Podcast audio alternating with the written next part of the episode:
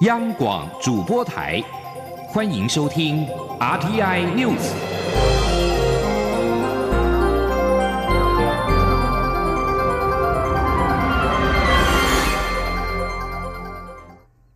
各位好，我是李自立，欢迎收听这一节央广主播台提供给您的 RTI News。朝野有意发动修宪废除考试院及监察院。根据中央社今天引据党政人士透露。包括总统府、民进党政策会跟民进党立法院党团筹组团队，由前立委李俊毅领军。李俊毅今天下午表示，废除考监两院是民进党长期以来的主张，很高兴终于见到曙光。立法院下个会期修宪委员会组成之后，朝野能够共同讨论启动修宪。根据宪法增修条文规定。修宪必须经过立法委员四分之一提议、四分之三出席及出席委员四分之三决议，提出宪法修正案。李俊毅也强调，废除考监两院绝对不是民进党国会多数就能独立完成，这是宪法议题，门槛相当的高。立法院通过提案公告后六个月内送全民修宪复决，修宪复决的门槛要公民总数的一半以上。也就是必须要有九百一十五万票，不是民进党在国会说废掉就可以废掉。李俊毅强调，等到立法院六月三十号排定临时会的议程之后，预计七月初启动拜会立法院长游锡坤及朝野各党团行程。目前规划分为两个部分：考试院正副院长跟考试委员所有被提名人在前面，监察院长跟委员被提名人则是在后面。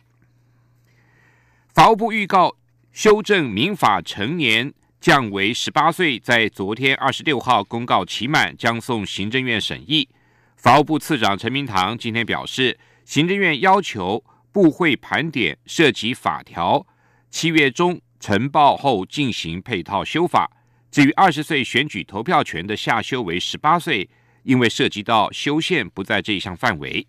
法务部表示，现行的法制上。满十八岁者应该负刑事责任以及行政罚责任，这是和民法成年年龄二十岁有异，使得外界产生了权责不相符的感受。考量当今的青年身心发展现况，积极回应社会需求，并跟国际接轨，认为有必要修正民法第十二条成年年龄的规定必要。法务部审酌消除对妇女一切形式的歧视公约。以及《儿童权利公约》的相关规定，男女在法律面前平等地位，以及男女结婚最低年龄都是十八岁。民法修法将男女最低订婚及结婚年龄调整为一致，分别修正定为订婚十七岁以及结婚十八岁。高雄市长的补选开打，民进党参选人陈其迈今天依旧行程满档，他在受访时。谈到了二零一八年的败选，表示自己会汲取教训，跌倒了要立刻再起来。国民党参选人李梅珍则出席高雄市前议长许坤元的告别式，他表示党内要角都给予鼓励，并主动允诺会帮忙。他希望竞选团队能够在下周成型。记者欧阳梦平的报道。民进党高雄市长参选人陈其迈二十七号上午先到冈山关心点宝溪地区志洪池进度，随后前往紫关科仔寮鱼市场担任渔货拍卖官。对于民众党主席柯文哲说，这次高雄市长补选是因为一个被淘汰，一个被罢免。陈其迈受访时表示，对他来说，失败了就要再爬起来，而驱动他的目标就是希望他的故乡能更好。他说，被嘲笑也好，啊，或者是。呃，被酸也好，哈，这个我不会在意，好，啊，怎么样能够让高雄更好，这个是我努力的目标。没有一个呃一流的选手说这个啊这个永远都是拿第一名，好，啊，最重要的就是说啊跌倒了能够立刻再爬起来。陈其迈说：“他有经验、有魄力及执行力，是最好的市长候选人，将可以立刻让高雄重开机，用两年半的时间拼四年的市长政绩。”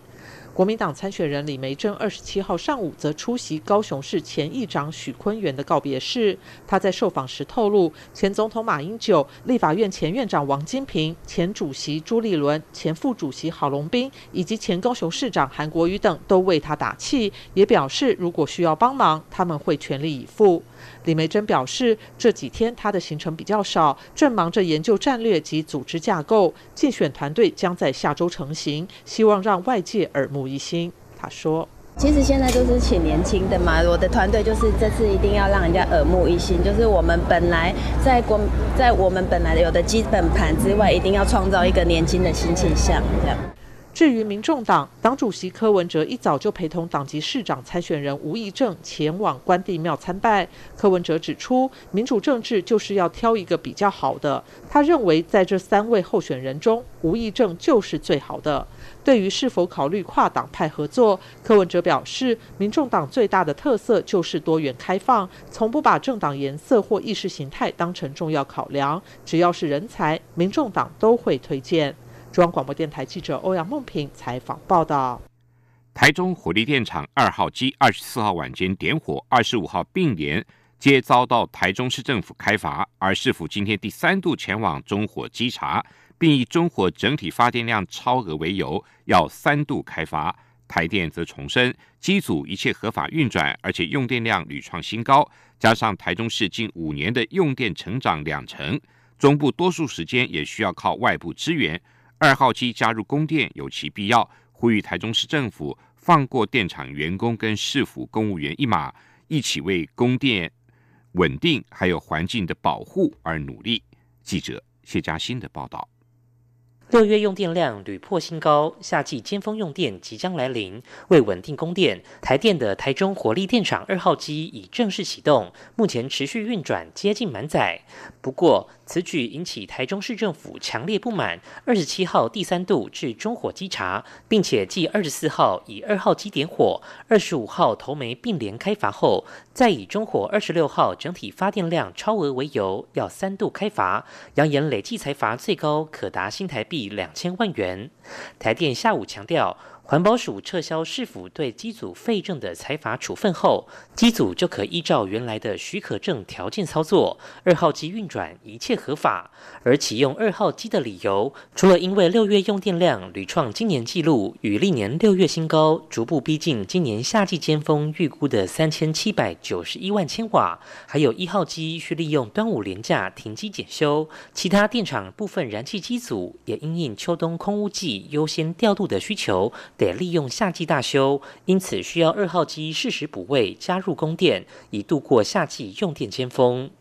台电指出，台中火力电厂除了满足全民用电，也提供台中市经济发展、工商建设以及市民生活所需的电力。尤其近年来台中市发展迅速，用电需求明显攀升，需要二号机来满足当地与中部用电需求。台电副总经理徐兆华说：“台中电厂不仅为全国人民来电，也为台中市民来电。台中市近五年来用电量已经成长了百分之二十，而中部地区也有百分之八十以上的时间的用电是需要外部的资源。